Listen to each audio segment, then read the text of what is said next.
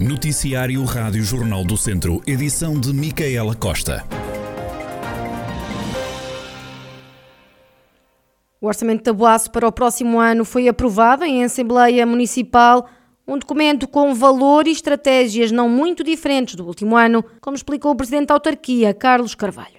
Fruto também disso uh, e de uma série de outras situações, ter ainda sido prorrogado até junho de 2023 e com isto também ter, neste momento, atrasado a entrada em vigor do tal Portugal 2030, uh, que à partida poderia aqui trazer algumas novidades dentro daquilo que é o orçamento.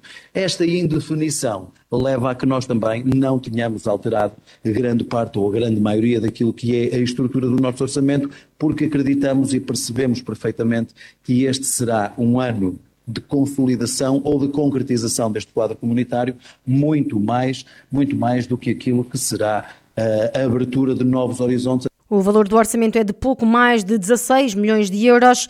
O PS votou contra. Cristóvão Pedrinho explica as razões. Analisados os documentos em detalhe, confirma-se que a saúde financeira do município é preocupante.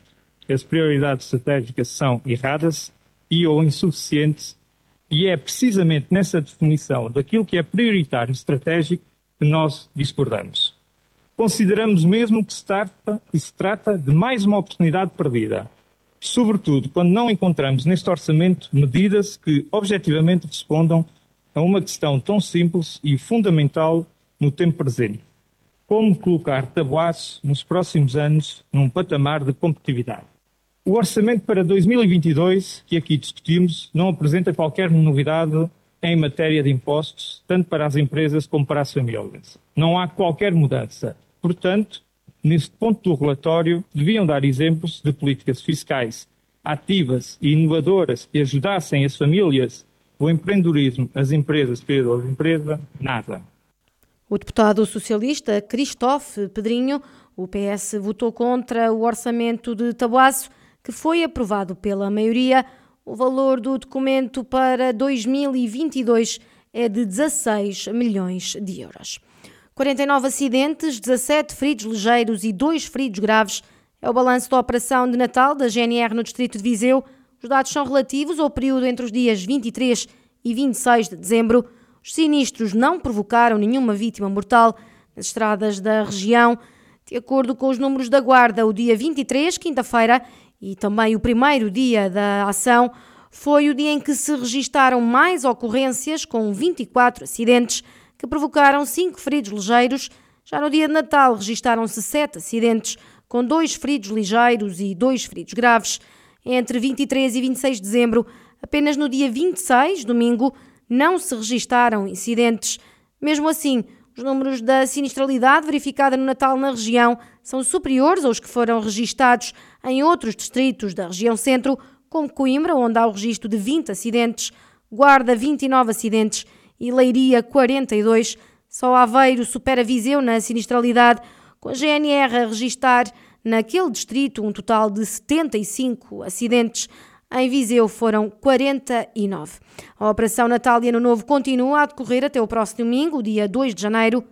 A GNR explica que durante a operação vão reforçar o patrulhamento de forma a garantir as deslocações durante as festividades em segurança, contribuindo ainda para o cumprimento das medidas necessárias à contenção da Covid-19 em todo o território nacional. A operação visa ainda combater a criminalidade e intensificar o patrulhamento rodoviário nas vias de maior tráfego. Está proibida a instalação de estações de tratamento de águas residuais na zona envolvente da Albufeira de Ribeiradio, em Oliveira de Frades. O anúncio foi feito pelo Presidente da Câmara, João Valério, em reunião do Executivo. A partir do momento em que estivemos na, na, na APA Coimbra e nos foi dito que em toda a zona envolvente da Albufeira de Ribeira Rio estamos fortemente condicionados ou até proibidos, para não ser, para ser mais concreto, de, de instalar estações de tratamento de águas residuais. Isto vai nos dificultar imenso realizar o saneamento em todas essas zonas mais ribeirinhas, se assim quisermos chamar, porque isso implica a bombagem de, de, todo, de todo esse saneamento. Portanto, esse estudo está a ser feito, está a ser feito de forma séria. O autarca de Oliveira de Frades disse ainda que já está a ser feito um estudo que vai detectar as necessidades do Conselho para melhorar a qualidade de água e a rede de saneamento. Relativamente à, questão da, da, da, água, queríamos adjudicar um estudo para fazer uma avaliação geral. A equipa já está no terreno, portanto já vieram cá quatro vezes, já foram visitar portanto, os nossos equipamentos, já nos apresentaram hum, algumas sugestões, mas vamos aguardar pelo relatório final, para depois também aqui o discutirmos na própria Câmara. Ficamos com a ideia que implicará sempre a realização de algumas obras. Estamos também, eh, neste momento, já a executar o projeto do Diretor Municipal de Saneamento que visa que o, município, que o Conselho fique com uma ideia geral onde é que pode ou não localizar as suas estações de tratamento, onde é que deve ou não chegar a sua rede de saneamento, onde é que vamos uh, colocar uh, aquelas fossas tanques ou fossas céticas, uh, por cada freguesia e por cada lugar, porque sem termos noção disso e sem termos uma medição global das nossas cotas em cada freguesia, não podemos andar a colocar tubos de saneamento à sorte porque não sabemos para onde é que eles irão conduzir no futuro. João Valério, Presidente da Câmara de Oliveira de Frades. Há um novo centro de testagem à Covid-19 em Viseu, localiza-se na Avenida Infante, Dom Henrique, junto ao Parque Aquilino Ribeiro, e abriu hoje ao público com um horário que vai das 8 da manhã às 6 da tarde. Cidade de Viseu passa assim a ter quatro centros de testagem à Covid-19. Além deste novo, estão já em funcionamento o centro em regime drive-thru no recinto da Feira de São Mateus, outro centro no Rocio, junto à escadaria da Igreja dos Terceiros, e ainda um outro centro em Jogueiros. O Conselho de Viseu tem atualmente uma taxa de incidência de 847 casos por 100 mil habitantes. Quanto à região de Viseu, Tondela continua a aumentar o número de infectados. No dia de ontem, o município deu conta de mais 27 infectados. Segundo a autarquia, são casos dispersos na comunidade que resultam de uma maior testagem face à época festiva, garantindo que não há surtos identificados. O Conselho tem pelo menos 204 casos ativos.